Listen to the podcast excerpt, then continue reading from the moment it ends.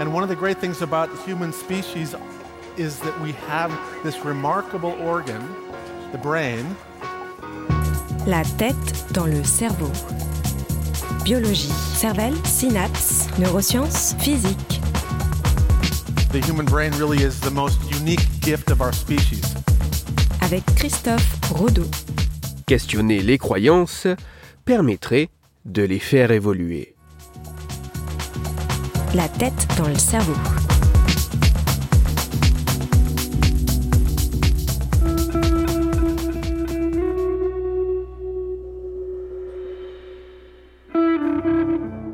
Nous avons tous des croyances sur le monde qui nous entoure, des éléments que nous tenons pour vrais, construits sur la base de nos connaissances. Mais parce que nos connaissances sont souvent limitées, nos croyances subjectives que nous considérons comme étant vraies peuvent, d'un point de vue plus objectif, se révéler erronées.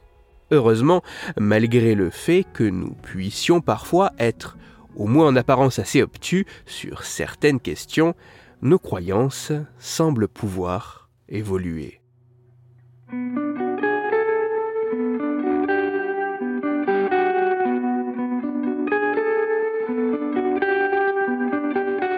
Comment faire évoluer nos croyances, même lorsque nous sommes persuadés de détenir la vérité C'est notamment pour tenter de répondre à cette question que des chercheuses et chercheurs états-uniens de l'université de Princeton ont mené une étude sur plus de 1500 participants.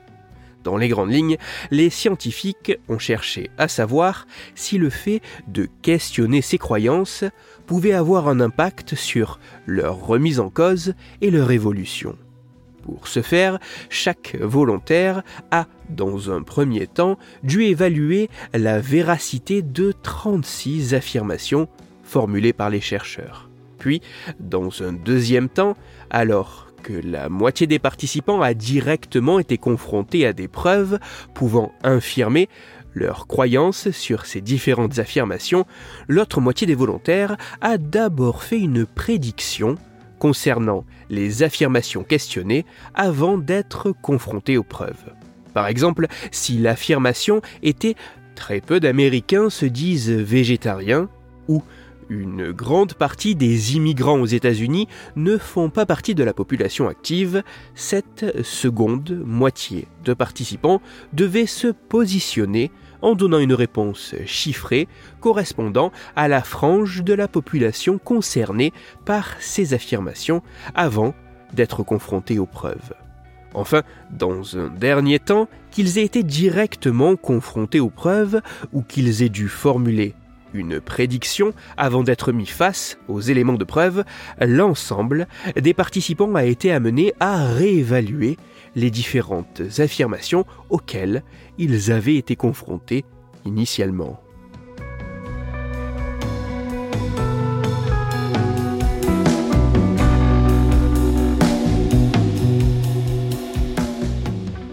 Les résultats montre que le fait d'être directement confronté à des éléments allant à l'encontre de ce que l'on pense savoir sur un sujet ne semble pas tout à fait avoir les mêmes répercussions si ces éléments sont passivement présentés comme des preuves ou euh, si les individus ont tout d'abord été amenés à se questionner en émettant une prédiction avant d'être confrontés à la réalité plus objective de ces éléments de preuve. Dans le détail, les résultats montrent que les individus sont significativement bien plus à même de réévaluer leurs croyances s'ils se sont questionnés sur celle-ci en émettant une prédiction avant d'être mis face à la réalité plus objective de la situation que euh, s'ils ont seulement été confrontés à des éléments de preuve contredisant leurs croyances.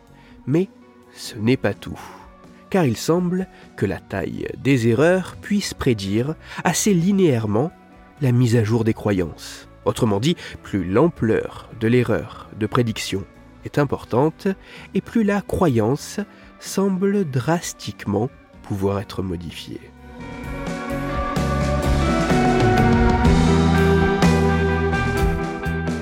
Nous avons tous des croyances sur le monde qui nous entoure, des éléments que nous tenons pour vrais, construits sur la base de nos connaissances, des éléments qui peuvent avoir un impact sur notre vie, notre entourage et la société.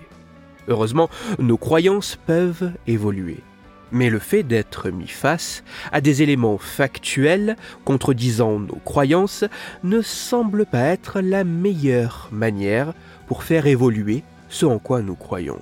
En effet, pour faire évoluer nos croyances, il apparaît bien plus efficace de se questionner sur celles-ci en émettant une prédiction vérifiable avant d'être confronté à la réalité plus objective des faits.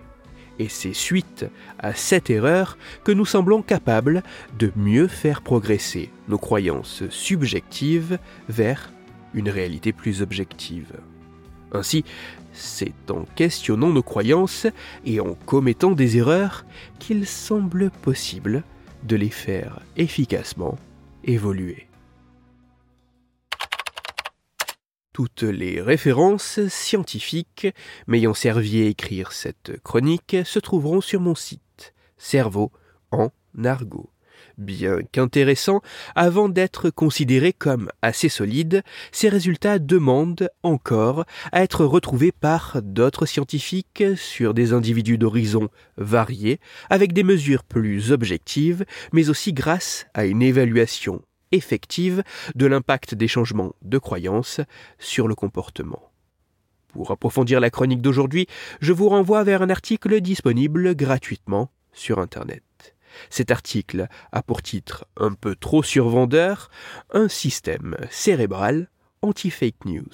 Il est écrit par Sébastien Boller et il est à lire sur le site cerveau et. Dans cette chronique, il a été question d'éléments s'exerçant à notre insu qui pourraient avoir des répercussions assez importantes sur nous et nos décisions. C'est pour cela que je vous renvoie à l'épisode numéro 176 de la tête dans le cerveau. Dans cet épisode, vous découvrirez ou redécouvrirez que si pour améliorer quelque chose, il est autant possible d'ajouter que de supprimer certains éléments, le cerveau pourrait ne pas le voir ainsi.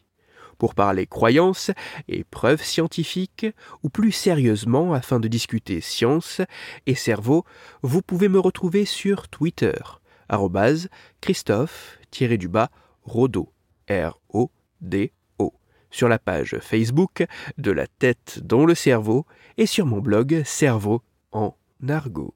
Si vous avez des questions ou des sujets dont vous voudriez que je parle ou des retours, à me partager, n'hésitez pas à me le faire savoir directement sur mon compte Twitter, sur la page Facebook ou par mail à l'adresse la tête dans le cerveau. Toutes mes chroniques, y compris celles-ci, sont disponibles en réécoute sur mon podcast La tête dans le cerveau, à retrouver sur toutes les plateformes de podcast, dont SoundCloud, Deezer, Spotify, Google Podcast, Apple Podcast mais aussi sur YouTube. Christophe Rodeau. La tête dans le cerveau.